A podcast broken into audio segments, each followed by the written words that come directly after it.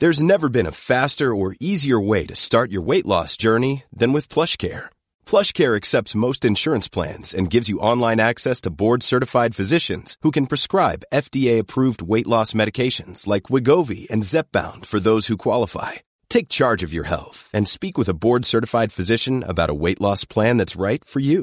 Get started today at plushcare.com slash weight loss. That's plushcare.com slash weight loss. plushcare.com slash weight loss.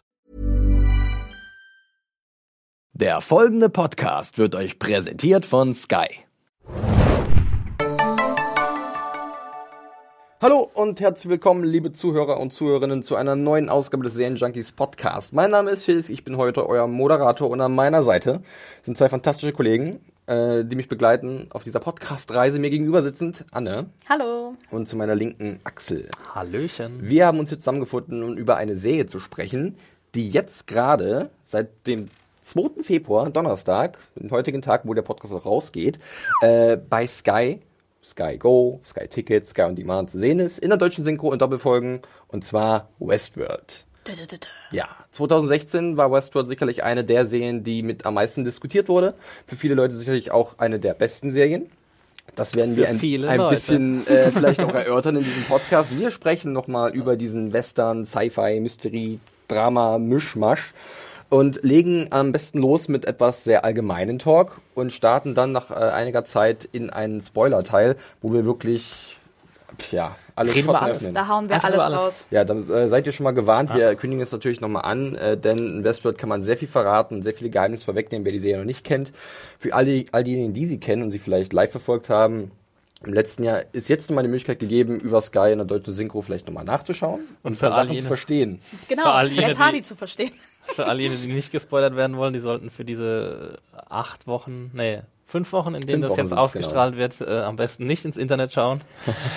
äh, weil dort, äh, ja, so ziemlich Also Sie alles. sollten nicht ins Internet schauen und Westworld eingeben vielleicht. Genau. Sonst, glaube ich, kann das man war schon ja, wieder das ins war ja schauen, während, oder? während das live lief, Ja, also in, da in den. USA und halt auch da bei Sky dann noch in der englischen Fassung, war es ja jedes, jede Woche oder jede, jeden Montag erstmal für viele Leute eine Herausforderung, äh, sich irgendwie vor Spoilern äh, freizuhalten und nicht irgendwie irgendwelche Sachen reinzutippen. Wie es aber auch So. bei vielen anderen Serien ist. Ich denke da nur an Game of Thrones, wo ich mir montags immer eine Twitter, ein Twitter-Verbot auferlege und es eine Zeit lang auch bei Walking Dead gemacht hat, Eine aber jetzt ist es mir egal. Ja. Walking Dead. Was? Also, äh, wir legen los mit ein paar allgemeinen Informationen zu Westworld und warum man die Serie gucken sollte und was vielleicht da nicht so gut ist. Schauen wir mal. Äh, ich würde gerne erstmal von einem von euch beiden wissen, um was es in Westworld überhaupt geht. Axel, du hast bei uns die Reviews geschrieben. Du Yo! bist absolut fließend in Westworldisch. Ja, auf jeden Fall. Kannst du mir nochmal kurz sagen, was das ist? Es ist, äh, der Plot ist eigentlich relativ schnell zusammengefasst. Ist eine Sci-Fi-Serie, die spielt in einem äh, Park namens Westworld und dort gibt es Androiden, die genauso aussehen wie Menschen. Und äh, ja, um diese Androiden handelt so ein bisschen die Geschichte. Es gibt verschiedene Charaktere, die von hochklassigen Schauspielern gespielt werden, wie zum Beispiel Ed Harris oder Anthony Hopkins, äh, letztgenannter spielt den Parkchef von Westworld und er hat auch ist auch dafür verantwortlich, dass diese ganzen Androiden zum Leben erweckt wurden. Und wenn man äh, sehr viel Geld bezahlt und sehr reich ist, dann kann man in dieser fiktionalen Welt äh, Westworld besuchen. Und viele Besucher nutzen das, um ihre niedersten Instinkte auszuleben, zum Beispiel um zu töten oder zu vergewaltigen oder einfach mal zu sehen, äh, wie sich Androiden, äh, wie Androiden aussehen, wie sie sich verhalten, was man mit ihnen machen kann ähm, und äh, um eine Zeitreise zu unternehmen, zum Beispiel äh, in den wilden Westen zurück nach Westworld. Ja. Und ähm, die Geschichte hat dann äh, verschiedene Handlungsstränge. Ähm, es geht um hauptsächlich auch um zwei Androidinnen. Das ist einmal Maeve von Tandy Newton gespielt und einmal Dolores von Evan Rachel Wood gespielt. Und ähm, ja, sie erlangen sozusagen, so oder wir beobachten sie auf dem Weg äh, dazu, das Bewusstsein zu erlangen. Also äh, und da gibt es sehr viele unterschiedliche Wege, wie man da hinkommen kann.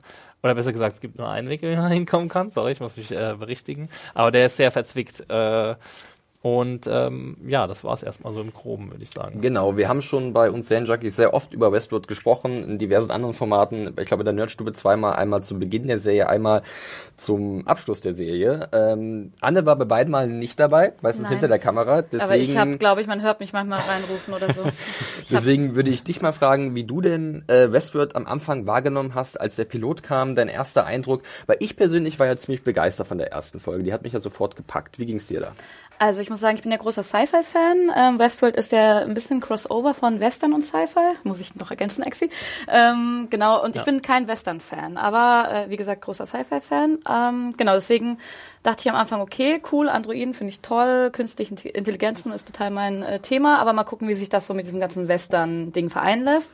Muss aber auch sagen, ich fand die erste Episode, ja, sah brillant aus, wahnsinniges, wie sagt immer, Eye Candy. Ähm, mhm. Ähm, genau, mir haben auch die SchauspielerInnen unglaublich gut gefallen, auch gerade äh, die beiden weiblichen Protagonistinnen.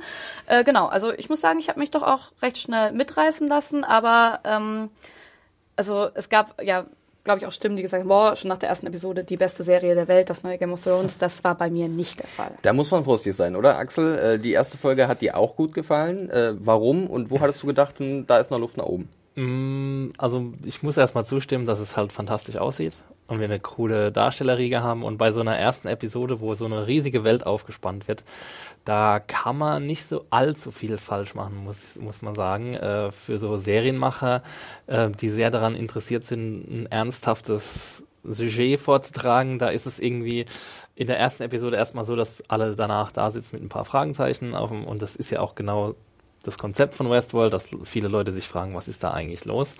Äh, dann hast du so tolle Schauspieler und natürlich diese grandiose visuelle Umsetzung äh, und deswegen ist es erstmal alles sehr gefällig am Anfang. Äh, und es dauert dann halt ein bisschen im Verlauf der Serie, äh, bis dann sich die ersten Probleme, sagen wir mal so, äh, vorzeigen. Ähm, bleiben wir noch ganz kurz bei den positiven Sachen. Was, wär, was ist denn das Besondere an Westworld? Was macht denn diese Serie für viele Leute so besonders? Was ist denn eure Einschätzung da? Glaubt ihr, das ist dieser gelungene Genre-Mix, halt Western und Sci-Fi? Also, du bist, hast gesagt, du bist mhm. kein Western-Fan, hast aber eventuell so ein bisschen Interesse gewonnen. Ich finde, das ist ein sehr gelungener Genre-Mix, muss ich auch sagen. Also das hat, funktioniert für mich super. Ähm, macht natürlich auch, bietet ganz viel Stoff natürlich auch, klar, ähm, was man halt mit so einem Crossover auch machen kann. Ähm, ja, also ich glaube, für mich war der, der Punkt, warum ich es unbedingt angucken wollte, ähm, ja, neue Sci-Fi-Serie, ähm, dann auch die Trailer mir gut gefallen, auch ähm, starke Protagonistin, ist für mich auch immer ein Grund, äh, das Ding anzugucken. Ähm, muss ich auch sagen, hatte ich so, also fand ich ganz, einen ganz interessanten Ansatz, wie Axel auch schon gesagt hatte, einfach mit, ähm, keine Ahnung, die Menschen gehen dahin, um zu vergewaltigen, um zu morden, um Abenteuer zu erleben, in einer alten ähm, Wild Wild West ähm, Welt, die ja nun mal geprägt ist, auch so von, ja, keine Ahnung, anderen Rollenbildern. Äh, fand ich einfach spannend, äh, wie sie mit der Prämisse umgehen werden in der Zukunft und äh, auf jeden Fall eine spannende Prämisse, um das weiter zu folgen. Ich finde ja. aber, das dominante Genre war auf jeden Fall das, das Sci-Fi-Element und ich glaube auch, dass die meisten Zuschauer davon gehuckt wurden, mhm. weil ich, also das Western-Element ist meiner Meinung nach sehr austauschbar. Also du kannst ja auch, du hättest es ja auch in der, in der römischen Welt stattfinden lassen können oder eben in Vorzeiten oder in zu Zeiten des äh, Homo sapiens oder sowas. Klar, aber es muss ja trotzdem funktionieren. Also ich finde halt so Crossover sind Manchmal halt ist es halt wie, wie bei Star Trek das Holodeck. Da weißt du ganz genau, die gehen ins Holodeck, verkleiden sich und spielen so ein bisschen Mittelalter nach.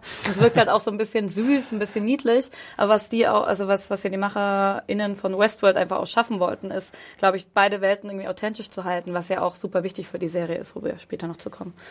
Ja, aber das hätten sie ja auch mit einer römischen Welt machen. Definitiv. Können, die ja authentisch machen. Also ja. deswegen meine ich halt, dass das Sci-Fi-Ding so, das ist, was die Leute abgeholt hat. Weil sie Vielleicht wollten mal wissen, wie, wie, ähm, wie werden sich jetzt diese Androiden verhalten. Zumindest war das für mich das größte, äh, die, die spannendste Frage von dem Ganzen. Ähm, was passiert denn eigentlich mit äh, Dolores und Maeve, Maeve, wenn sie Sorry, Maeve. ich werde es wahrscheinlich mein Leben lang nicht rauskriegen. ähm, mit Dolores und Maeve, wenn sie äh, diese Stufe der ähm, ja, der, der Bewusstseinserlangung ja, ja. Äh, bestiegen haben, dass sie halt merken, sie sind Gefangene in ihrer eigenen Welt. Spielt da vielleicht auch der Faktor rein, dass man halt hier ein Thema hat, an dem wir uns, also wo wir uns gar nicht so weit weg befinden in unserer echten Zeit, also künstliche Intelligenz, was, wo wir vielleicht auch einen Bezug schon zu haben, dass die Entwicklung irgendwann dahin geht und man sich wirklich vorstellen kann, dass es in die Richtung geht, dass wir irgendwann ja. im normalen Alltag auf Androiden treffen, die äh, halt wirklich vielleicht dabei sind, eine künstliche oder ein Selbstbewusstsein und Bewusstsein zu entwickeln. Aber das ist ja auch schon ein ganz lange Thema, so in der Sci-Fi-Literatur auch zum Beispiel. Plus jetzt sind wir ähm, vielleicht an einem Punkt, Isaac wo es Asimov. Ähm, ja klar, dass wir ne quasi auch dahin kommen. Ich meine, aber auch gerade in, in so ähm, ja, wie gesagt, in Literatur, auch in der Serienwelt. Ich meine, Battlestar Galactica hast du eine ähnliche Thematik, nur an einem anderen Punkt startend. Natürlich auch ein bisschen eine andere Welt. Ich meine, Westworld spielt natürlich, soll auf der Erde spielen. Äh, genau. Weiß man's? Weil, oh Gott, nein, Felix, ich muss gehen und darüber nachdenken. Ähm, genau, aber ich, ich glaube halt einfach, das ist immer ein Punkt, der, der die Menschheit ähm, fasziniert hat. Und du hast schon recht, klar, wir kommen da immer ja, allein schon diesen, dieser Cyborg-Gedanke, Androiden-Gedanke. Ich meine, Prothesen sehen nicht mehr aus wie irgendwelche, keine Ahnung, Holzfälleräxte, die man sich ans Bein gebunden hat, an den Stumpf, sondern irgendwie, ja. Man erkennt Also fast mal kaum noch echter den lebendiger, Unterschied, genau, ja. Dann ja. ist dann irgendwie diese Augmentation, die schaltet ja. halt voran. Oder Ich auch bin gerade ja- so wie, Entschuldigung. großer, großer Skeptiker, was das Ganze angeht. also ich habe da eher äh, vor dieser, äh, ich sehe da eher mit Ehrfurcht entgegen Ja. dieser Entwicklung. Das find finde ich auch sehr spannend tatsächlich. ist ja auch ein Thema in der Serie. Ja, und, und wenn ich Was mir so Leben? sehe, anschaue, wie die Serie verläuft, ohne jetzt zu viel zu spoilern, aber äh, ich meine, was, was haben wir eigentlich davon, wenn wir Maschinen immer mehr Intelligenz beibringen? Also wir, wir, wir, wir spielen ja so ein bisschen mit dem Feuer. Ich sage jetzt wir, Weil das meine, die Mensch ganze immer, Menschheit. Hat der Mensch schon immer gemacht, Axel. Ja, das stimmt. ähm, und ich bin auch echt großer Fan von so, ähm, ja, von so, so Twitter-Kommentaren, wenn, wenn, wenn Leute sagen, irgendwie unsere neuen Overlords sind da und äh, hier, es gibt jetzt in Japan den und den Roboter, der kann das und das. Oder wenn das in Rick and Morty so sehr ähm, prägnant umgesetzt wird, dann äh, schaue ich dem mit sehr viel ähm, Wohlwollen, aber auch mit ziemlich viel Ehrfurcht entgegen, muss ich sagen. Ja. Aber kann ich, kann ich ein Stück weit nachvollziehen, ja. Und äh, ich meine, die Serie, bei der Serie ist es ja auch so, dass man, ich glaube, jeder, der sie, die erste Folge guckt, der wird sich ja schon irgendwie ausmalen, lang kann das nicht gut gehen. Irgendwann muss es doch hier eskalieren. Wieso? Irgendwann müssen, super. oder sehen wir jetzt wirklich jetzt zehn Folgen, wie alle freundlich mit den Androiden ein bisschen da ihren, Tee ihre trinken. Späße haben, Tee trinken Ja. und äh, alles ist nachher gut. Nein, irgendwo muss ja mal der Punkt kommen, wo vielleicht wirklich diese künstliche Intelligenz selbstständig Aber wird. da macht es ja auch wieder ganz stark diesen Punkt auf, auch klar in Westworld, was ist menschlich, was ist nicht menschlich, was macht Menschsein aus. Und ähm, ich meine, klar macht das irgendwie so ein bisschen eine Analogie zur heutigen äh, Androiden-Entwicklung, Roboter und sowas aus, weil für was äh, entwickelst du diese Maschinen? Klar, äh, Kriege zu führen, ähm, keine Ahnung, äh, Menschliche menschliche Lüste zu Bedürfnisse befriedigen. zu befriedigen. Du machst da einen ganz kleinen Unterschied natürlich auf, dass du sagst, okay, das wollen wir echten Menschen, in Anführungszeichen, nicht zumuten. Also ähm, suchen wir uns andere ähm, ja, Plattformen, ob sie jetzt äh, physisch sind oder auch im Internet, sonst irgendwie, um da halt einfach, ähm, ja, keine Ahnung, Gelüste, Perversitäten zum Teil auch. VR-Porn. Ja, Ja, ja, aber halt genau, halt einfach- Reality. Genau, also ähm, das halt einfach quasi zu kompensieren oder da auch ganz klar ähm, Kohle draus zu scheffeln. Das ist ja oft auch immer so ein Geldding, was wir in Westworld ja auch ganz klar haben. Also geht immer um Money, Money, Money, leider. Kostet wohl 40.000 Dollar an einem Tag, Westworld zu besuchen. Ah, interessant. Ja. Das ist Gut, eine, es ist, eine ziemlich- stattliche Summe. Also wir wissen nicht, wie hoch die Inflation äh, Ja. war seit. Auf dem Mars. Wir Was? wissen ja auch nicht, wann Westworld spielt. Also es kann natürlich sein, dass 40.000 Dollar so viel wert sind wie 400 Dollar heute. Aber, Also wir wissen ja schon ein bisschen, wo es wann spielt, aber da können wir vielleicht später noch zu kommen. okay. Ja, oder soll, darf ich das jetzt Ich schon sagen? Nee, also ich, ich, das ist ja auch eine Frage, also das ist ja das Ding, wir wollen den Leuten nicht zu viel wegnehmen. Äh, Ich hau ja ab und zu mal was, so einen Kommentar rein, Ja. dürft ihr nicht zu ernst nehmen. Man kann wirklich in dieser Serie sehr viel, oder aus dieser Serie sehr viel rausfiltern, sehr viele Details lesen, wie man möchte, interpretieren. Ähm, Das war für viele vielleicht auch sehr faszinierend, als sie die Serie geguckt haben, dass du halt Woche für Woche Ja. neue Theorien hattest, neue Gedankenspiele wo die Serie spielen könnte, äh, wer denn ein Android ist und wer nicht, wer wirklich die Fäden in der Hand hat, wer hier der größte Schachspieler ist. War das für euch beim Sehen ähm, ein, ein, ein, also wie so ein Zusatz oder war es irgendwann ein bisschen belästigend, dass es zu viel Theorien wurden? Wie habt ihr das wahrgenommen? Ich finde, es ähm, ist sehr zu Lasten der Geschichte und auch der Charakterentwicklung gegangen, weil es irgendwann nur noch darum ging, äh, was passiert jetzt mit wem und wieso passiert es und es war nicht mehr allzu sehr charaktergetrieben alles, was passiert ist, sondern es hat sich die Serie hat sich so ein bisschen angefühlt, als wäre sie vom Schwanz auf aufgeknüpft worden, sagt man das so? Das Pferd von hinten aufgerollt. Genau, das Pferd ist von hinten aufgerollt worden und zwar habe ich so ein bisschen den Eindruck, als hätten Jonathan Nolan und Lisa Joy, das sind übrigens die Serienschöpfer, ähm, als hätten die sich das Ende ausgemalt und hätten dann überlegt, wie können wir die Serie konstruieren, um dorthin zu kommen. Das habe ich in der Uni auch immer so gemacht. Oh nein. es ist so ein bisschen die erstes Fazit Und jetzt geschrieben, arbeitest du ja. hier. Holt mich heraus. Nein, Spaß. Nee, und, und, und ähm, es geht, also es ist so ein bisschen die Serie für Peak TV, weil sie wahnsinnig, äh, es wahnsinnig gut schafft, herauszustechen aus dem ganzen, äh, aus diesem, aus dieser Flut an Serien, die Ja. wir heutzutage haben, weil sie eben diese Online-Gespräche, diesen Buzz unglaublich gut äh, äh, generieren kann, dadurch, dass es so viele Rätsel und Mysterien Ja. gibt und dass man sich halt, dass es halt tausende Podcasts gibt, die sich äh, mit Westworld beschäftigen, dass es verschiedene ähm, Threads, also verschiedene Posts auf in irgendwelchen Blogs. Reddit ganz stark. Joanna, ja genau, Reddit, äh, Joanna Robinson von Vanity Fair war da eine, die ganz vorne mit dabei war, die jede Woche irgendwie neue Theorien rausgehauen hat. Und ähm, ja, das ist so ein bisschen Fluch und Segen zugleich, finde ich. Ja, da stehe ich absolut auch dazu. Anne, äh, wie siehst du das? War das Also für ich dich? muss sagen, also ich habe die, ich habe die Serie, habe ich mit meiner WG zusammen angeschaut und wir haben danach auch immer heiße Diskussionen darüber geführt, ähm, was denn wie, wo alles passieren könnte. Und ich muss sagen, mir hat dieses Rätselraten, hat das eigentlich ähm, sehr viel Spaß gemacht. Ähm, also ich fand das cool. Ähm, ich mag das sehr gerne, wenn es was gibt, wo auch gerade die Internetwelt oder auch so, ja, meine, meine, meine, meine Freundeskreis quasi irgendwie äh, hooked ist. Aber ich muss auch sagen, also für mich stand es nie so im direkten Zusammenhang, ob die Serie jetzt toll ist oder nicht. Also ich erinnere mich da immer gerne auch an so Ausschau, ah, die beste Serie, so toll. Und ah, wer hätte das gedacht? Und ich finde, das macht halt nicht, das macht halt nicht aus, ob eine Serie ähm, wahnsinnig toll wird. Ich finde Plot-Twists und so weiter auch sehr spannend. Und wenn sie gut gemacht sind, äh, genieße ich das auch sehr. Aber für mich steht da auch Charakterentwicklung und so weiter auf jeden Fall im Vordergrund. Aber ich muss auch sagen, dass ich ja auch immer denke, es geht ja auch noch weiter. Ne? Und ähm, ich bin gespannt, was sie draus machen. Aber das sage ich Ich muss noch mal einen Punkt von, von, von Axel aufgreifen. Ähm, also zum einen das, was du gesagt hast, dass halt ähm, die Charaktere darunter ein bisschen leiden, dass halt die Geschichte sich irgendwann nur, nur noch so sehr daran orientiert, uns zu überraschen mit der nächsten großen Enthüllung, die dann vielleicht gar nicht mehr so überraschend ist, weil manche Dinge, die erschließen sich auch einem, ohne dass man halt irgendwie irgendwelche Threads gucken muss oder so. Ähm, das ist also ein Problem auch für mich gewesen tatsächlich bei der Serie irgendwann und auch das, was du meintest, dass halt das Gefühl entsteht, dass es ganz viele große, tolle Ideen gibt von den Serienmachern, die sie ja anfangs gefasst haben, die sie auch schon längst fertig haben und die wollen sie halt unbedingt in Episode 9 oder 10 haben. Aber der Weg dahin, der entsteht halt erst beim Machen. Und Westworld hat auch eine leicht komplizierte Vorgeschichte gehabt, äh, war nochmal ein Jahr in der Produktionspause, äh, wurde nochmal dann der Pilot nachgedreht und es wurden ein paar Sachen verändert. Ähm, das kann man da vielleicht so ein bisschen raussehen aus einzelnen Handlungssträngen und Episoden.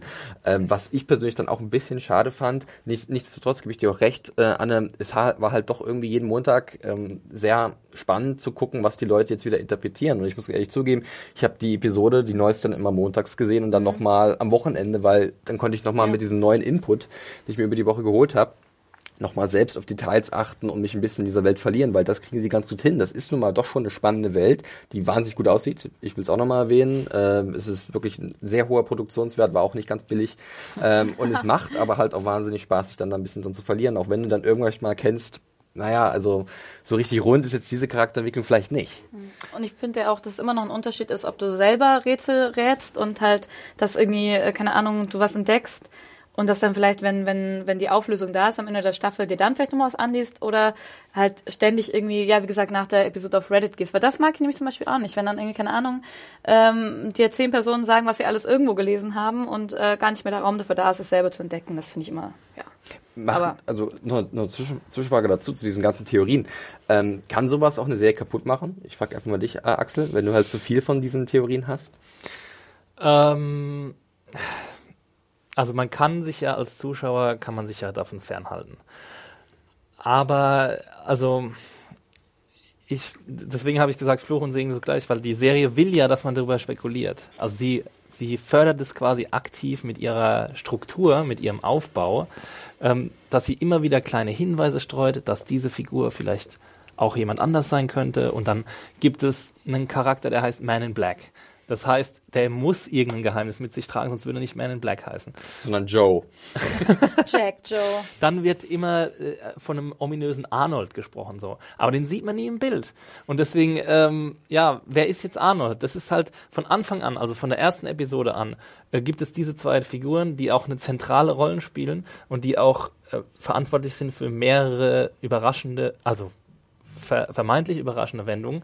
Weil wenn du, sobald du dich irgendwie damit beschäftigst, ähm, wird es so ein, zu so einer Art Self-Fulfilling Prophecy. Das heißt, du, ähm, du überlegst darüber, du liest vielleicht ein bisschen was nach und dann äh, ähm, findest du Internetblogs, die das alles schon aufgeschlüsselt haben, weil die Schwarmintelligenz äh, schneller ist, als die Macher sich das wahrscheinlich Ja. gewünscht haben. Und deswegen finde ich, dass in der heutzutage in dieser Internetwelt oder in dieser Welt, wo Fernsehen und Internet untrennbar, untrennbar miteinander verbunden sind, funktioniert das einfach nicht mehr so gut, wie bei Lost zum Beispiel noch, wo das alles noch ein bisschen in den Anfangsschulen steckte oder wo man sagen kann, dass Lost überhaupt der Auslöser für das Ganze war. Ähm, ich glaube, es hat sich dann so weitergeführt über True Detective, die erste Staffel. Ist immer so True mein Detective Eindruck. Ne? Da war ja dann auch, auch sehr so, gutes eine, Beispiel. so eine, so eine Genau, die Dynamik. Leute wollten wissen, was Carcosa ist und Pizzolato wollte eigentlich nur irgendwie seine auf die Charaktere Figuren gehen, genau. ja. Und das ist, das Und- war eigentlich der richtige Weg, wenn man mal so Ja. rangeht, oder? Ähm, ja, genau. Also ich fand es bei True Detective super cool mit dem Überbau, so mit diesem literaturhistorischen auch. Ähm, aber ich wollte jetzt nicht unbedingt wissen, was das alles bedeutet, äh, sondern wollte wissen, wie die Geschichte ausgeht. Aber gut, wir wollen nicht über äh, True Detective reden. Ja, obwohl ich das hier, ich hier auch hast. Da hast du überall literaturgeschichtliche Verweise und sonst irgendwas. Ne? Also ich finde, das ist jetzt, ich Genau, glaube halt einfach, ja, ja ich glaube halt, dass so Problem. gerade die Thematik, also auch gerade Sci-Fi und Western sind zwei ganz alte Seriengenres, glaube ich auch. Und dann äh, ist das noch irgendwie ein, wie heißt das dann? Wenn die gleiche Thematik vom Film? Spin-off irgendwas? Nein. Ähm, Adaption? Adaption, eine Oh quasi ja. Serienadaption des Filmes, vielen Dank. Ähm, also das heißt, da ist eine Fanbase da. Ich meine, dass das irgendwie Bumm macht, ist ja auch logisch, oder? Aber wir können ja mal ganz kurz mal über das Zielpublikum von Westworld äh, sprechen, denn äh, Western...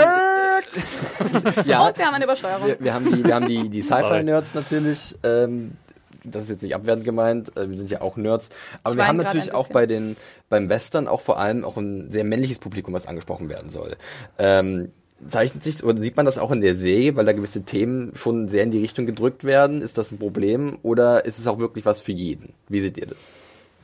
Mm, Ich hatte ein Problem mit der Zeichnung des äh, Man in Black Charakters. Äh, ich fand, er sollte so als Superheld dargestellt werden und war einfach nur ein Widerling. Äh, Es hat sich dann auch ein bisschen gelegt mit Laufe der Serie, aber am Anfang war es für mich so ein Charakter, der für, der für die ganzen Bros äh, da draußen äh, konzipiert wurde, der so, ja, der ist geheimnisvoll und der kann mit Waffen umgehen und der äh, Nimmt sich, was er will. viel, der nimmt sich, was er will. Und ich fand auch am Anfang äh, echt das, ähm, ja, das Frauenbild problematisch, weil eben Frauen entweder äh, Prostituierte sind oder ähm, Damsels in Distress? Damsels in Distress, danke, äh, zu Rettende.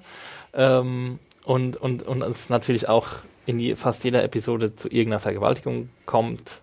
Äh, jetzt muss man irgendwie abstufen, wie weit man den Vergewaltigungsbegriff ausweitet, aber ähm, ja, es war. ganz einfacher Begriff. Nein heißt nein, wenn Leute was Ja. nicht wollen, das ist eine Vergewaltigung. Aber wenn jetzt das Prostituierte sind äh, und, und das sind Prostituierte, die äh, Androidinnen sind und werden sie dann trotzdem vergewaltigt, wenn sie darauf programmiert sind oder nicht? Also das, das ist das meine ich damit. Ähm, auf jeden Fall fand ich das problematisch, aber es hat sich dann mit der Konzentration auf Dolores und Maeve ähm, so ein bisschen wieder gefangen. Obwohl die beiden äh, Handlungsbögen auch nicht hundertprozentig äh, zufriedenstellend aufgelöst werden, meiner Meinung nach. Anne, äh, So, soll ich auspacken jetzt? Nein. kannst du ein bisschen was dazu gerne sagen? ähm, ja, gut. Ähm, wie viele von euch, von euch schon gehört haben, ich bin eine Frau, nein, aber doch bin ich schon.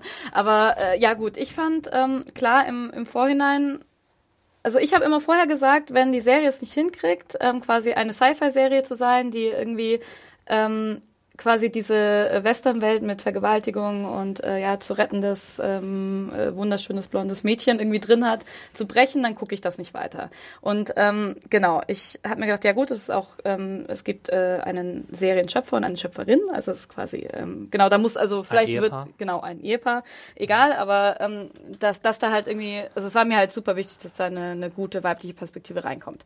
So, gut, jetzt hast du natürlich, weil du gefragt hast, Felix, die Serie ähm, soll eher quasi Männer ansprechen.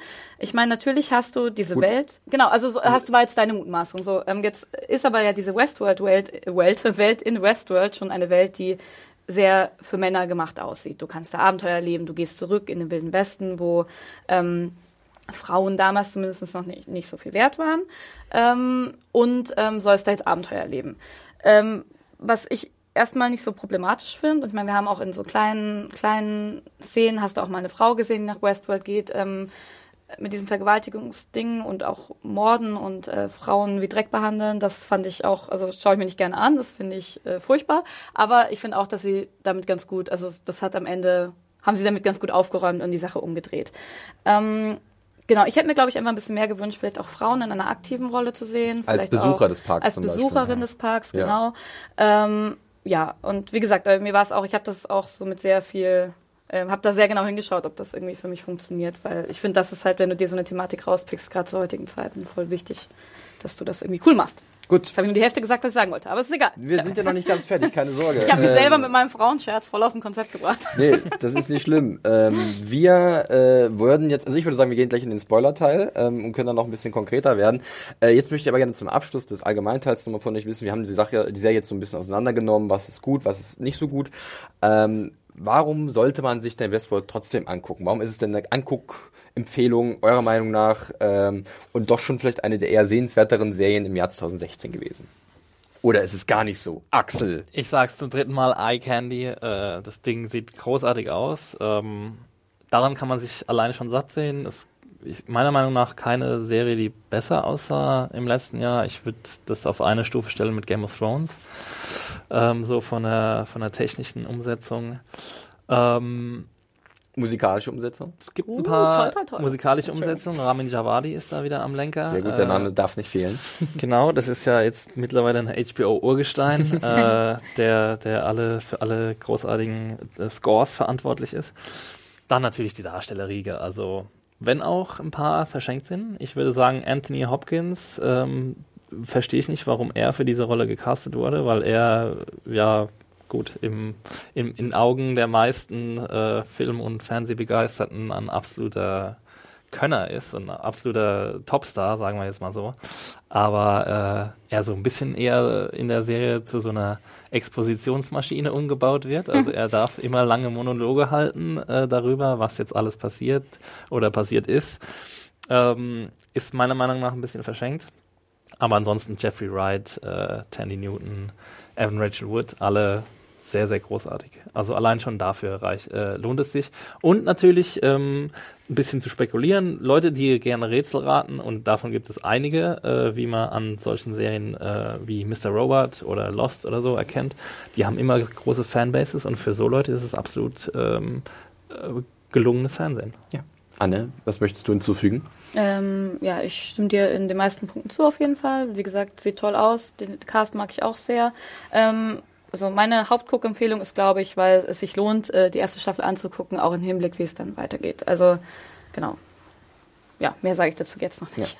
Wunderbar. Also dann hier an der Stelle nochmal der Hinweis, äh, seit dem oder ab dem 2. Februar, dem heutigen Donnerstag, könnt ihr die synchronisierte Fassung von Westworld, der ersten Staffel, äh, jede Woche zwei Folgen bei Sky Atlantic HD sehen oder über Sky Ticket, Sky Go und Sky On Demand. Äh, in fünf Wochen ist das dann um, schaut es euch an und äh, ratet ein bisschen mit, lest unsere Reviews. Und jetzt äh, entlasse ich diejenigen, die Westworld nicht geguckt haben, in den Abend oder in den Tschüssi. Tag und ihr dürft äh, euch jetzt Westworld anschauen. Äh, Viel Spaß beim Gucken. Wir bleiben noch ein bisschen hier und läuten jetzt eine gewaltige Spoilerglocke. Die größte und das, das Spoilerhorn.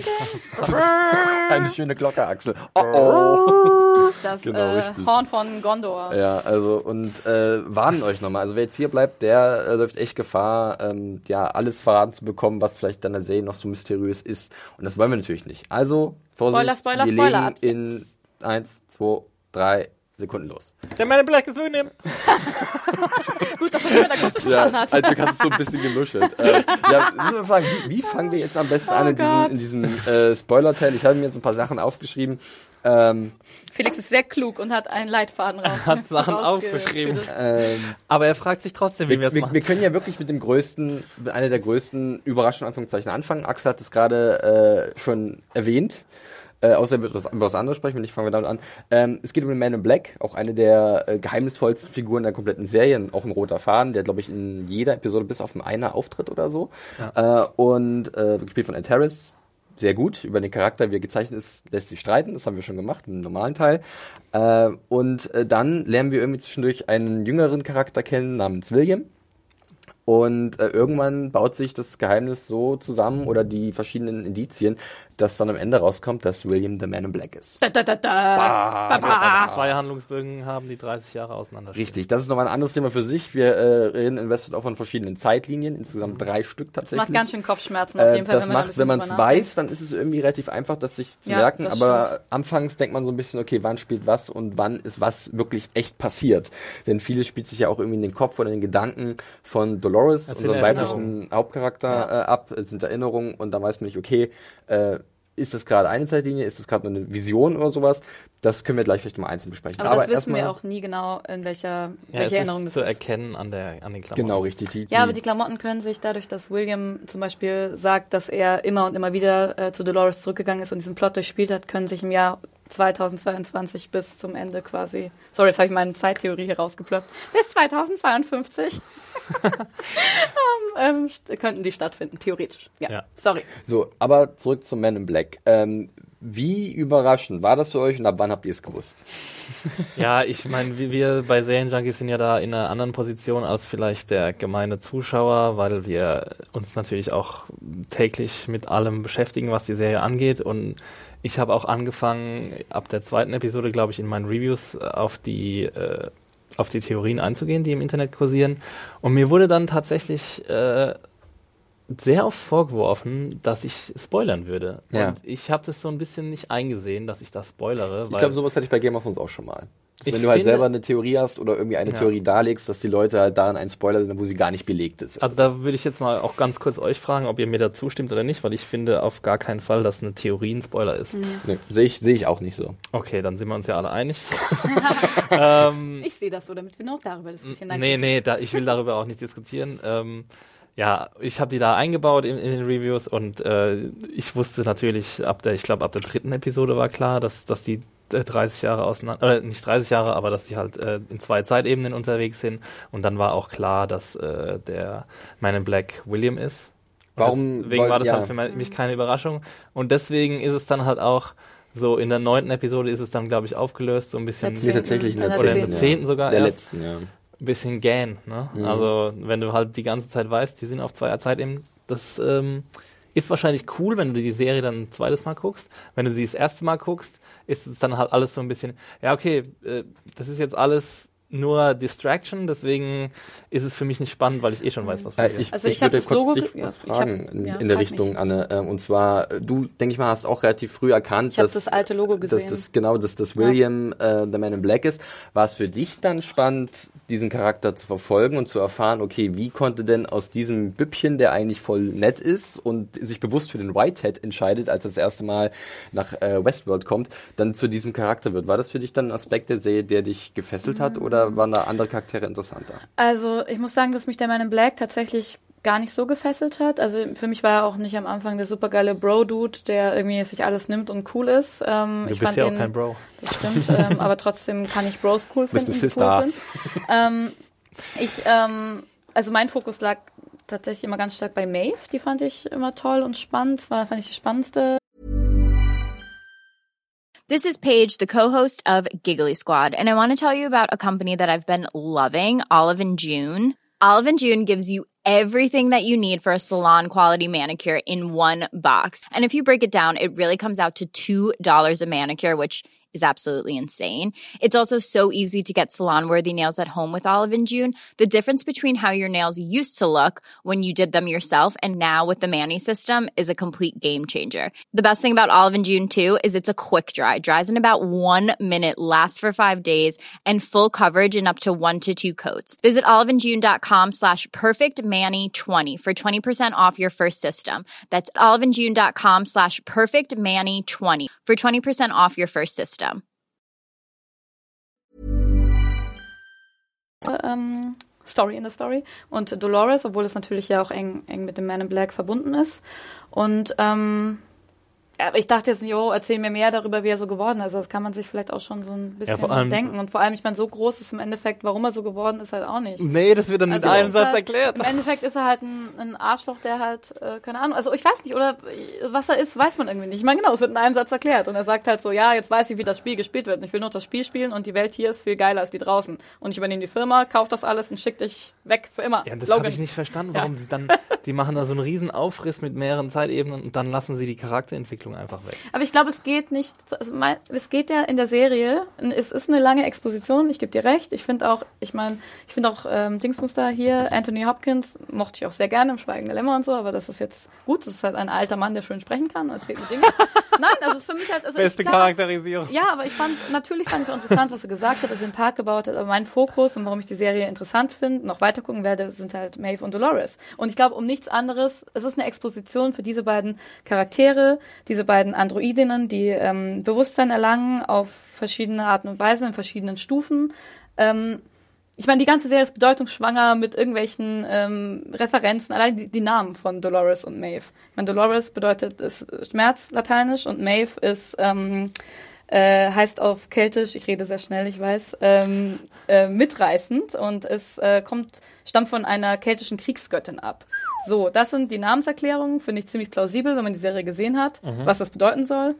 Ähm, aber am Ende dreht sich das natürlich um. Also am Ende wird Dolores die Maeve von der Namensnennung und äh, Maeve Dolores. Also für mich zumindestens dadurch, dass halt ähm, Maeve bewusst, sich selbst bewusst wird durch ihren, ihre ähm, Schlüsselerinnerungen über ihre Tochter. Und Dolores dagegen über diese Geschichte mit dem Mord, dass sie als sich befreien will. Also dieses sehr egoistische und auch brutale.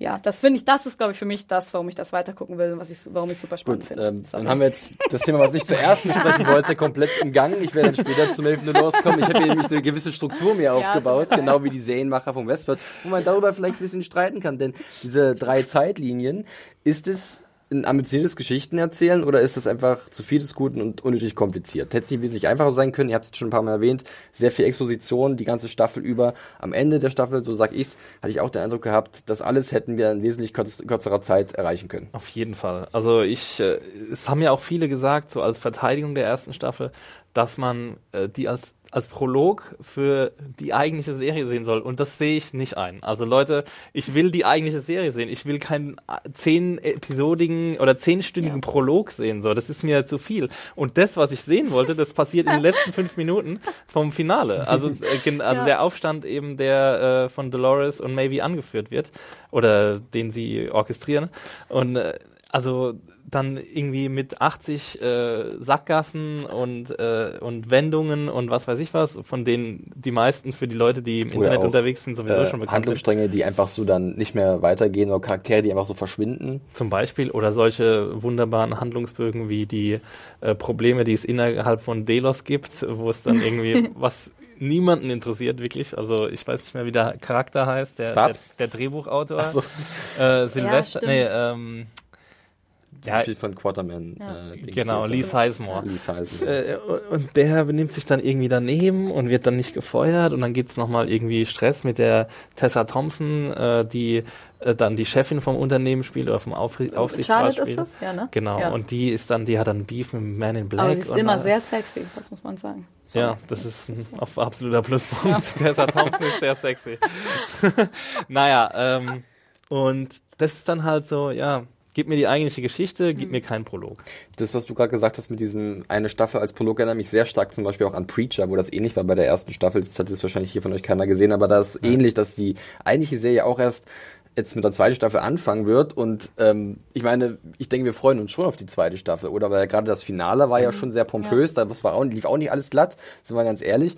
Aber Anne, du hast es vorhin schon im Nicht-Spoiler-Teil erwähnt. Zweite Staffel, da- du empfehlst die Serie Leuten, weil du sagst, die zweite Staffel, Ja. die wird wahrscheinlich richtig cool. Was nicht unbedingt eine Empfehlung für die erste ist, da stimme ich dir auch zu. Und das war auch immer meine, also alle, mit denen ich auch die Serie geguckt und ich drüber geredet habe. Aber Anne, sei nicht so. Ich meine, die brauchen erstmal Zeit, die Serie soll so und so viele Staffeln gehen. Ich meine, da kann man dir auch Zeit geben. Aber ich muss dir da vollkommen zustimmen. Ich dachte auch, ey, hallo. Und das finde ich auch eine zynische Ja. Sichtweise, wenn man sagt, die muss so und so viele Staffeln gehen. Das, das ist Ja. ja dann schon, da, da hört man ja HBO schon äh, anklopfen und sagen, ey Leute, das ist jetzt ein Hit hier, wir brauchen aber mindestens sechs Staffeln, weil sonst lohnt sich das nicht. Deswegen nehmt ihr die erst, den Inhalt aus der ersten Episode und streckt ihn auf 10. anders, anders glaube ich, sieht's in den stillen Kämmerchen bei HBO gerade Ja. nicht aus. Äh, Ja. Mit Ausblick darauf, dass immer Game of Thrones weg ist und das große Prestigedrama äh, ihrer, dieser neuen Zeit halt fehlt. Wer weiß, ob es Westworld wird. Ähm, naja, Was mich auch das so ist ja geärgert schon hat. ein großer Erfolg. ja, kann das, jetzt das darf man nicht Also, unter den Tisch fallen lassen, auf jeden Fall. Ich glaube, die äh, erst, also Westworld haben mehr Leute als die erste Staffel von Game of Thrones Krass. gesehen oder so. Also da waren schon sehr starke Einschaltquoten. Deswegen haben auch. sie die Pause eingelegt, damit sie mehr Werbung machen können. Darf ich sagen, was mich geärgert hat in Ne. Bezug auf Maeve? Natürlich, auch wenn also, es nicht in die Struktur das passt? kannst du gerne.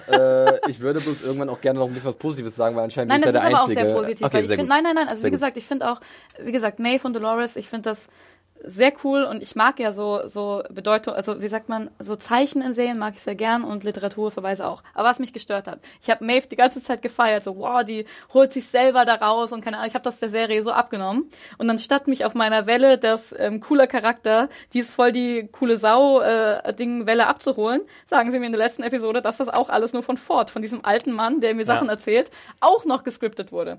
Und ähm, genau, und dann habe ich mich auch sehr darüber geärgert, dass halt quasi ihre Intentionen ähm, da zu bleiben, sich selbstbewusst zu werden, eigene Intentionen werden ein ähm, das Bild der der Mutter ist, also quasi die ähm, Frau kann nur sich, also keine Ahnung, wird halt, äh, weil sie für ihr Kind da ist, entscheidet sie sich quasi um und ähm, bricht aus ihrem Loop aus oder aus ihrer Programmierung. Ich muss aber sagen, Sie kann nicht eigenständig daraus genau. ausbrechen. Und ich muss aber, also doch, es ist ja eine eigenständige raus, also Aber ein nur wegen eigenständiges der, dem, Herausbrechen. dem Kind, der Motivation Genau, obwohl kind. ich das ja, wie gesagt, das ist halt einfach eine alte, ja, ein altes, wie sagt man, na, Eine Gott. alte Trope? Kein, ich weiß nicht, ob es eine Trope ist, aber es ist doch es ist eine Trope einer, genau, einer also Frauenrolle. Ja. So, aber jetzt habe ich das gestern nämlich nochmal gesehen, das Finale, und da habe ich dann auch nachgeschaut, was Maeve eigentlich bedeutet, der Name, weil Dolores wusste ich aus dem Lateinunterricht noch.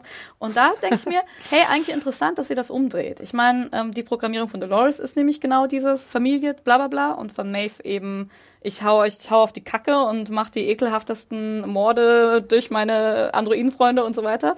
Ähm, Ja, aber die Und kriegt dann- sie ja nur von sich selbst, weil sie sich selbst einprogrammiert. Oder, Ja, nein, nein, ja, nein, pro- nein, nein, nein, das war Ford, genau, also Ford äh, hat das ja alles programmiert, dass sie Ja, eben, ja, ja, sie ja. sollte halt das äh, Mainland, äh, das Hauptland außen Ja, infiltrieren. ausbrechen, so. ja. Genau, ausbrechen. Äh, genau, sieht man ja auch auf diesem, genau, äh, Tablet dann.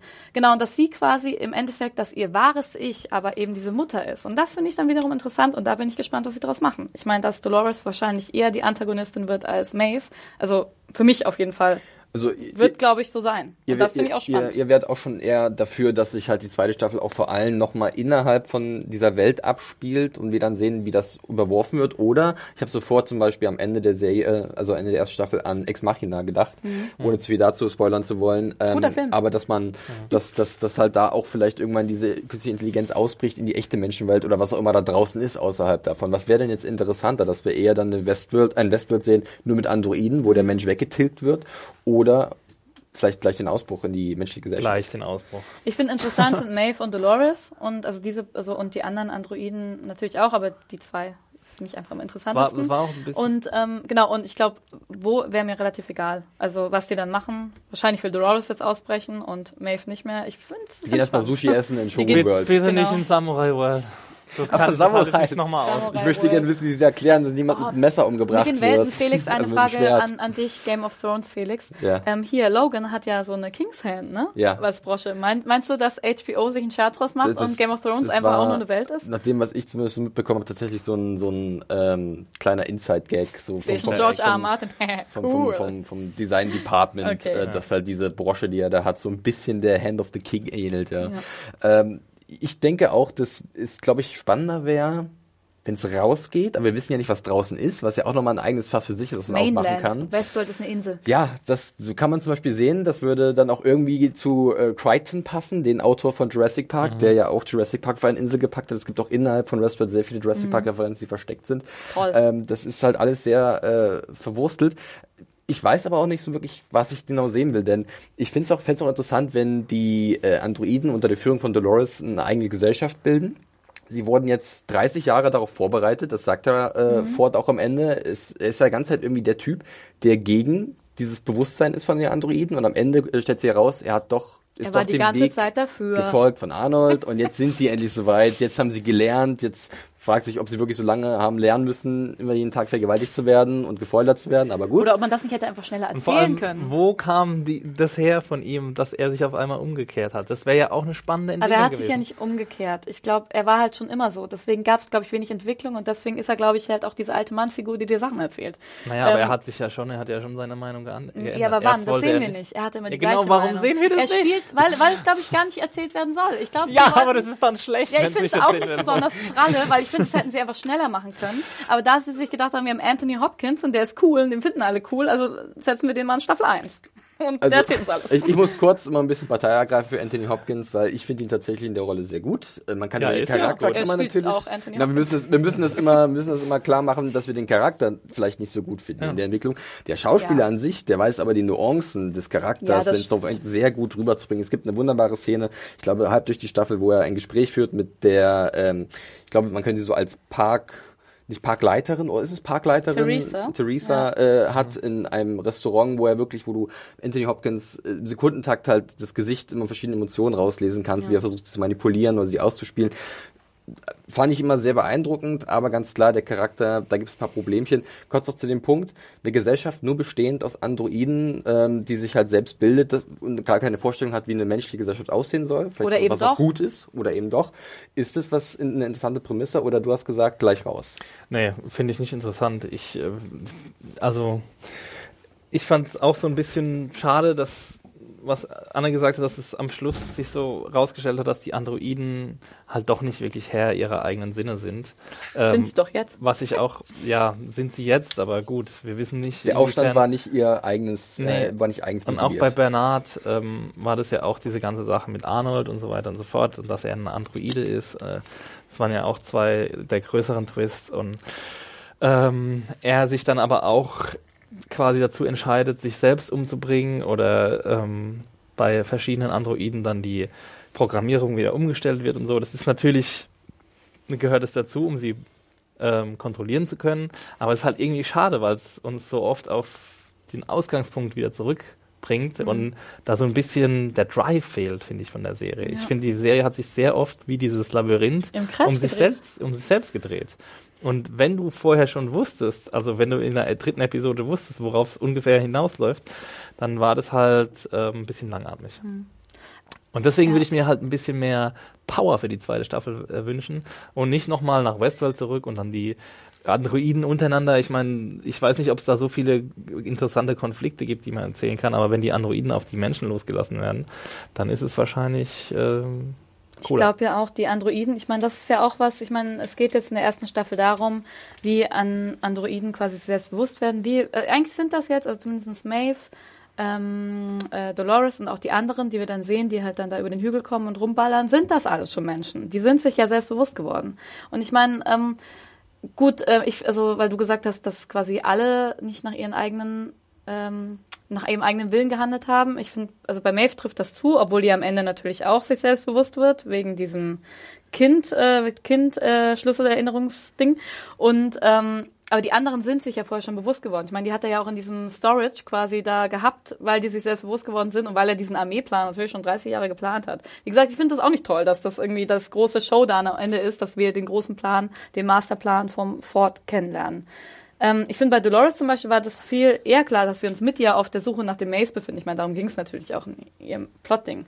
Äh, In ihrem Plot, Gott, nicht immer überall Ding dran hängen. Aber ich glaube auch nicht, ich glaube nicht, dass das jetzt schon ko komplett klar ist, dass die ähm, Bewusstsein erlangt haben und dass sie nicht mehr kontrollierbar sind. Was, aber es ist doch total klar, finde ich. Ich meine, du hast jetzt bei Dolores, hast du ähm, diese eine Szene, wo du irgendwie, man hat ja immer über die ganze Staffel auch immer eine Stimme in ihrem Kopf gehört. Arnold hat man gedacht und irgendwie ganz am Ende, wo sie sich selbst gegenüber sitzt, hörst du zuerst ähm, Bernard oder Bernard, Arnold. genau, Arnold, dann hörst du Ford, Genau. dann ein Mischmasch und dann sie selbst. Und dann drehst, dreht sich die Kamera, ist halt eine sehr schöne Szene, die mag ich gern. Ja. Und sie sitzt sich selbst gegenüber und ist sich bewusst geworden. Bei Maeve hast du das ganz klar, dass sie eben einfach, du siehst vorher, okay, sie hat den Auftrag und sie macht das nicht.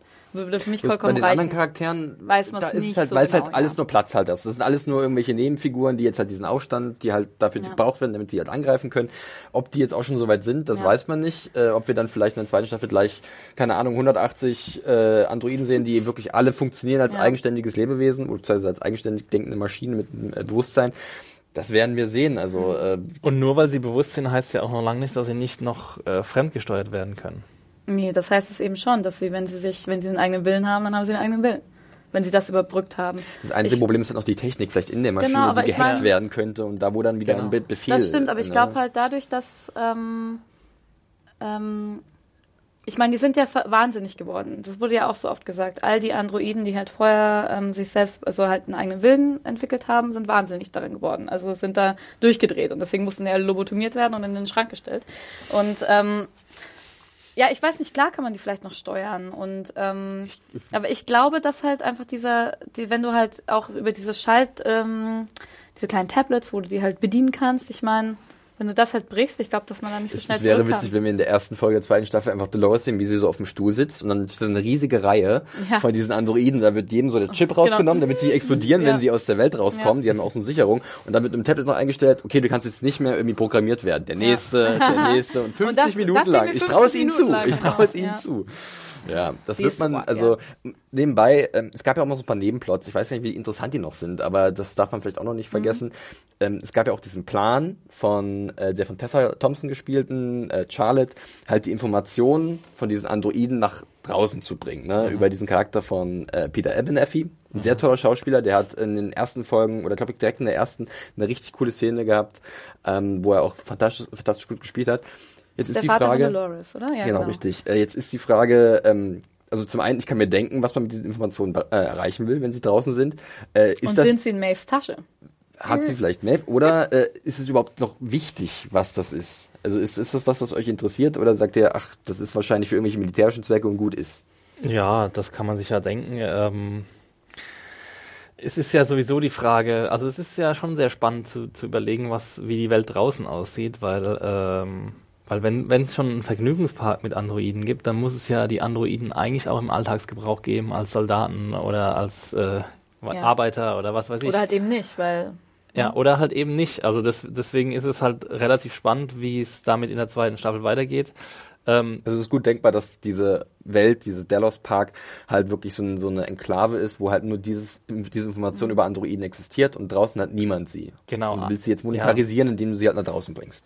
Die Frage ist halt nur, dann muss quasi bisher immer nur Dr. Äh, Dr. Ford da, da, dazwischen gestanden haben, weil er halt seine Vision hatte und nicht wollte, dass es irgendwie ausgenutzt wird äh, für irgendwelche anderen Zwecke. Ähm, ja, also und Arnold ja auch früher. Ich meine, es war ja, wurde ja auch sehr ausführlich erzählt, dass sie halt da zu zweit diese Doppelspitze waren. Ähm, einmal Ford, der halt unbedingt dieses, eher dieses Monetarisieren im Blick hatte, diesen Park aufbauen wollte und Arnold, der sich halt sehr früh auch durch, ähm, ja, durch sein Leiden, seinen Sohn verloren zu haben, durch ne, die vierte Stufe, das Maze Suffering, ähm, einfach sehr Dolores angenommen hat und ähm, diese Frage, was ist Mensch, sind Androiden Menschen, können sie sich bewusst werden? Ähm, und Arnold dachte ja, wenn er sich selber umbringt, durch Dolores, dass äh, Ford das Ganze nicht allein durchziehen kann, weil er quasi die eine Gehirnhälfte ist. Aber Ford hat ja dann quasi die Doppelgehirnhälfte wieder gebildet. Und aber eigentlich ist er doch, also so wird's für mich, so kommt es für mich zumindest rüber, dass er der Einzige ist, der weiß, wie man die Dinger richtig baut, beziehungsweise so menschlich einfach darstellt. Oder dass Weil- er noch irgendwie eine Kontrolle hat. Immer wie so ein, man sieht ja immer, dass er mit seiner Umwelt eine Handbewegung und die Schlange Ja. ist Ist ja so kontrolliert. eine Einmal so, du ne? gehst jetzt Genau. weg, dass er irgendwie noch, Ja. keine Ahnung, ein, einmal einen Binärcode drin hat, der halt wirklich sie nach seinem, Genau. sie wirklich gefügig macht. Total. Und das, der, dieser Faktor fehlt jetzt. Ähm, da wird man sehen, ob äh, ja, das, der vielleicht von jemand anders dargebracht werden kann. Ich mag ja Tessa Thompson ganz gerne, aber der Charakter an sich interessiert mich jetzt nicht so wahnsinnig für die zweite Staffel. Ziemlich ich könnte, würde am liebsten gewesen, auch ja. einfach bei den glaub, Androiden bleiben. Ja. Ja. Ich, ja, vielleicht taucht ja hier Elsie wieder auf. Wurde ja, ist ja auf dieser lustigen, es gibt so eine, ähm, so eine ähm, Seite von Dallas, also so einfach so eine Promo-Seite Mhm. von, von HBO. Äh, da kann man übrigens auch sehen, wie sich die Zeiten verhalten, weil da so ein, ähm, ja, so eine Art Security Westworld äh, Video gepostet wurde in der Premiere-Nacht. Und da kann man eben auf der Zeit halt 2052 lesen. Ha, toll, ne? da spielt es ja. ähm, ja. Okay. Genau. Und äh, da wurde angeblich jetzt auch so ein Video veröffentlicht, also ein Code war da, dass man irgendwie die Koordinaten von Elsie im Park sieht. Also vielleicht ist sie ja noch gar nicht wirklich tot. ihre Leiche eben. Ja, es gibt halt so ein paar Charaktere, Ja. die tatsächlich zwischendurch, wo man zum einen den, das Ableben sehr bedauert. Ähm, das war, denke ich mal, bei uns allen so bei, ich muss den Namen immer spicken, weil Ja. den finde ich so fantastisch. Äh, Sitze Babse Knutzen oder so, ne? Sitze Ja. Babette Knutzen, äh, die Dänen, die Theresa Cullen gespielt super, hat, die eigentlich ja. super war, die dann aber auch, ähm, ja, erschrocken feststellen hat müssen, dass halt Bernard ein Android ist und der sie dann halt auch umgebracht hat. Oder auch Elsie, die auf einmal dann weggehascht Ja. wird.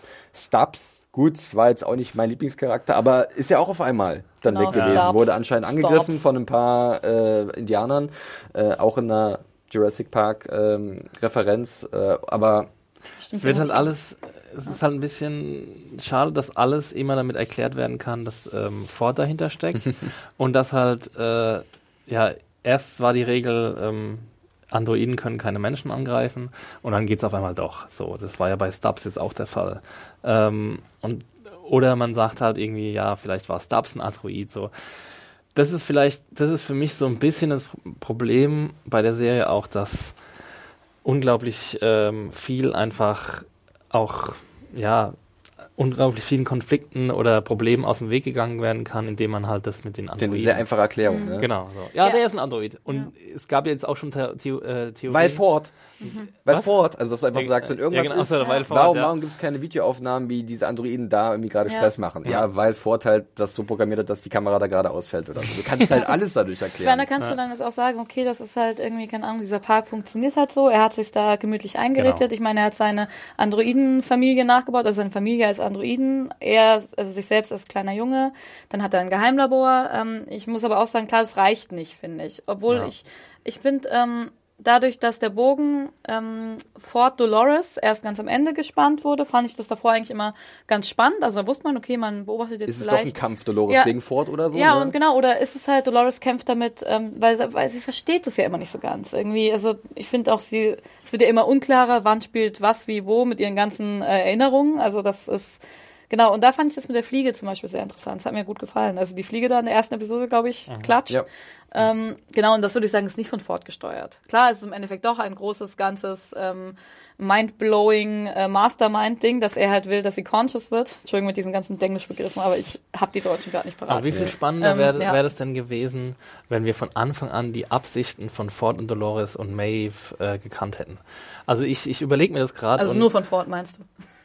Ja, ja, natürlich. Oder w- wenn das halt alles nicht so krass miteinander zusammenhängt und wenn er nicht das einzige Mastermind ist, sondern wenn, wenn die wirklich sich unabhängig von ihnen machen wollen. Wenn er am Ende tatsächlich überrascht wird, vielleicht nicht schockiert, aber so, ah, ihr habt es doch geschafft. Genau. Ja, also dass er wirklich also- ein Gegenspieler war in gewisser Art und Weise und nicht halt dann doch, ha, ohne mich werdet ihr wahrscheinlich niemals da, jetzt wo ihr jetzt seid. Genau, und sie wollten ihn aber halt dann trotzdem irgendwie als großen Guten darstellen, als irgendwie, der halt Arnolds Erbe doch verstanden hat und im Endeffekt das alles geplant hat für sich allein, was Und ich, niemand wusste. aber ich weiß Find nicht, ob das schade. gebraucht hätte. Ne? Ja, genau, Er eben. wäre ja auch ganz guter Antagonist. Ja, habe ich gewesen- mir auch gedacht. Und, er wurde ja ähm, auch als Antagonist Genau. aufgebaut bis zur letzten Episode. Genau, und ich finde dieses sich selbst bewusst werden, auch mit, mit ähm, wegen mir Steinen in den Weg gelegt, das finde ich alles, fand ich an sich, also bei Maeve und Dolores zumindest spannend. Bei Maeve fand ich es natürlich viel spannender, weil ich dachte, das passiert viel schneller und ähm, weil sie auch in meiner, äh, also in der Sci-Fi-Welt quasi war, die ich lieber mochte, irgendwie.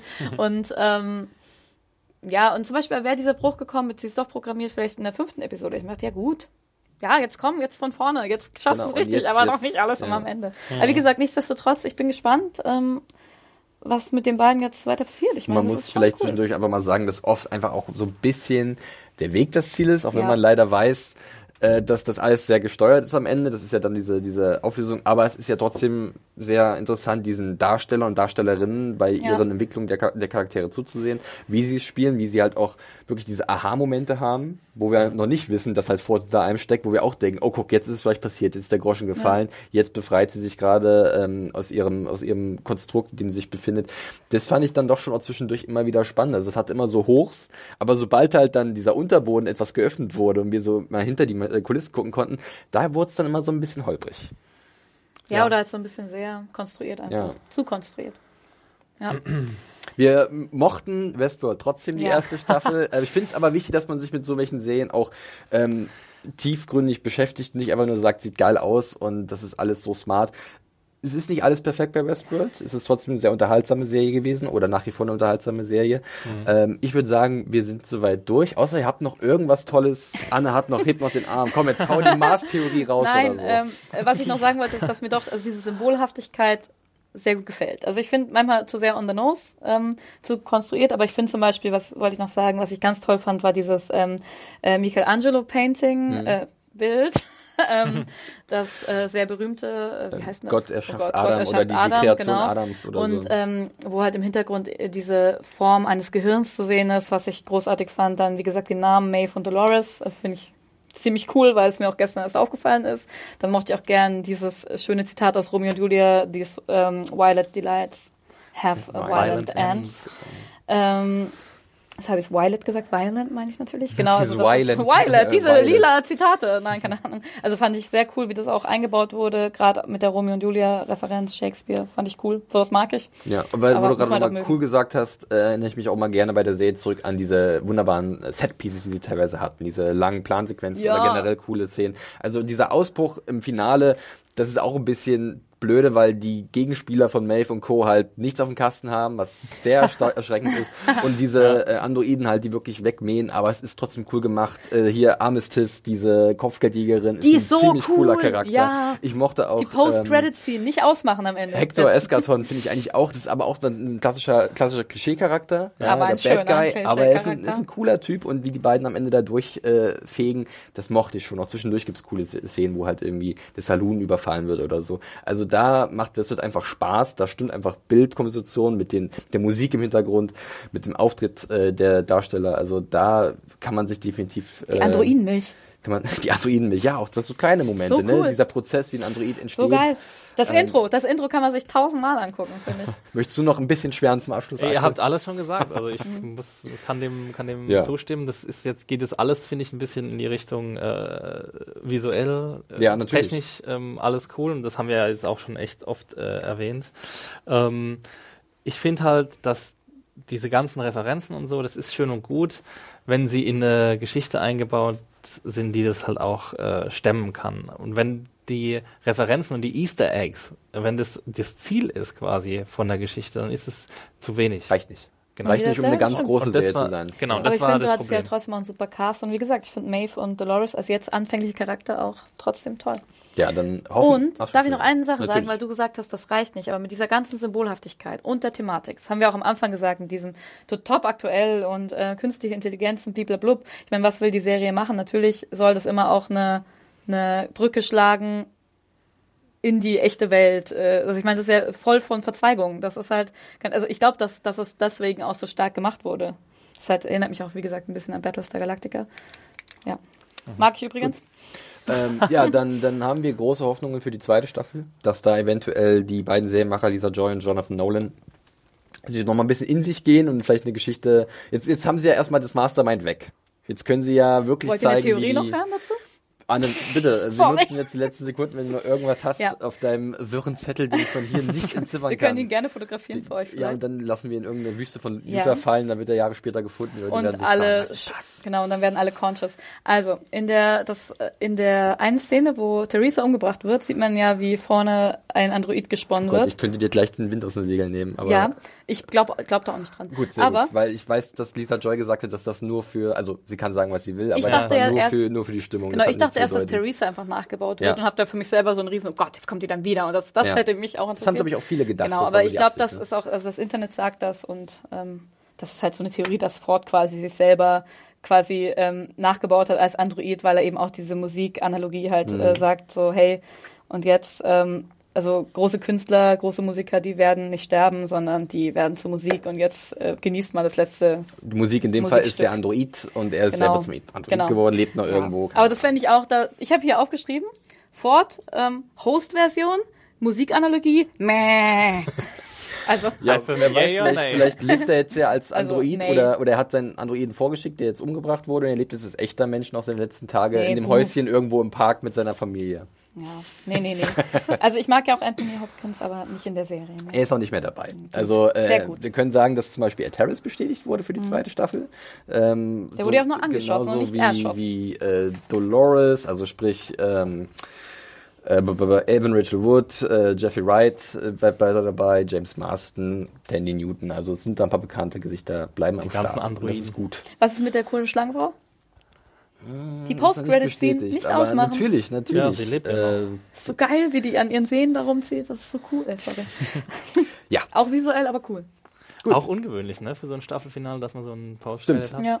Habe ich auch noch nicht gesehen Selten tatsächlich. eigentlich. Das ist eher so ein Ganz schön Kino- arrogant. Die denken, sie sind cooles Kino. Das ist ja auch, sieht auch aus nach Kino. Sorry. Gut, jetzt machen wir wirklich eine Schleife drum. Äh, das war unsere ausführliche Besprechung zu Westworld mit ganz viel Spoiler. Hoffentlich habt ihr es nicht durchgehört und die Serie vorher nicht gesehen. Aber jetzt könnt ihr es euch trotzdem ansehen und ein bisschen darauf achten, dass ja vielleicht nicht alles so geil ist in Westworld, sondern dass es auch ein paar Problemchen gibt. Dennoch, uns hat Spaß gemacht. Auch mir hat der Podcast hat viel Spaß gemacht mit euch. Wir haben ein bisschen wild drum gerambelt und alles rausgekommen, was uns durch den Kopf schießt. Das musste einfach mal sein. Ich weise nochmal darauf hin, äh, Westworld ab dem 2. Februar, dem heutigen Donnerstag, äh, wöchentlich äh, Doppelfolgen. Die deutsche Synchro äh, dieser Serie äh, bei Sky, Sky Go, Sky On Demand, äh, Sky Ticket. Also ähm, schaut da mal rein, wenn ihr es noch nicht kennt. Oder schaut es noch mal, wenn ihr es schon gesehen habt und noch mal ein bisschen auf die Details achten wollt. Ich bedanke mich bei Anne und ich bedanke mich bei Axel, dass ihr so wunderbar mit mir darüber diskutiert habt. Ihr könnt uns natürlich eure Meinung zu Westworld über, äh, ja, über eine E-Mail schicken. Zum Beispiel an äh, at podcast.serienjunkies.de. Wir haben So. diese Technologie. Oder aber ihr belästigt uns direkt auf Twitter. Äh, da kann man dich, Anne, wo genau finden? Unter Animation. Und dich, Axel, wo kann man dir gesalzene Kommentare entgegenwerfen? Axel, echt bitte. Ja, immer her damit. Mich findet man auf Twitter unter dem Handle @johnferrari. Wir sind raus. Wir hoffen, ihr hattet Spaß bei dem Podcast und hört demnächst wieder rein, wenn wir einen Podcast für euch haben. Mal schauen, was das nächste Thema sein wird. Genau, und ähm, die Nerdstube geht bald weiter. Ja, eine nochmal wunderbar, Ja. geistesgegenwärtig. Äh, Genau. Die Weil ich mich doch so Nerdstube- freu. Ja, äh, die geht am 15.02., am 15. Februar weiter, äh, mittwochs 19.30 und dann Jetzt auf YouTube. jetzt auf YouTube äh, jede Woche eine neue Folge und äh, wir freuen uns drauf. Das wird ganz witzig. Da ist bestimmt Axel mal wieder dabei. Klar. Sprechen wir über Westworld, machen wir ja immer in der Nerdstube. Bitte nicht. Das reicht jetzt, meinst du, ja? Das wir reicht können jetzt erstmal ein bisschen Axel warten. kann seinen Loop niemals verlassen. Er Aber wird immer über Westworld reden Er müssen. muss immer alles kritisieren, kommt Ja. wahrscheinlich. Also, 2018 kommt er auch 2018 erst, wollte ne? ich gerade auch noch sagen, richtig, wir müssen uns so ein bisschen gedulden, alle Westworld-Fans äh, müssen stark sein. 2018 geht es erst weiter. Vielleicht ganz gutes Zeichen, haben sie genug Zeit, um das alles auszuarbeiten. und Anscheinend brauchen sie zu machen. Ist okay. Okay, na dann, macht's gut und wir hören uns bald wieder. Tschüss. Tschüssi. Ciao. Tschüss. tschüss.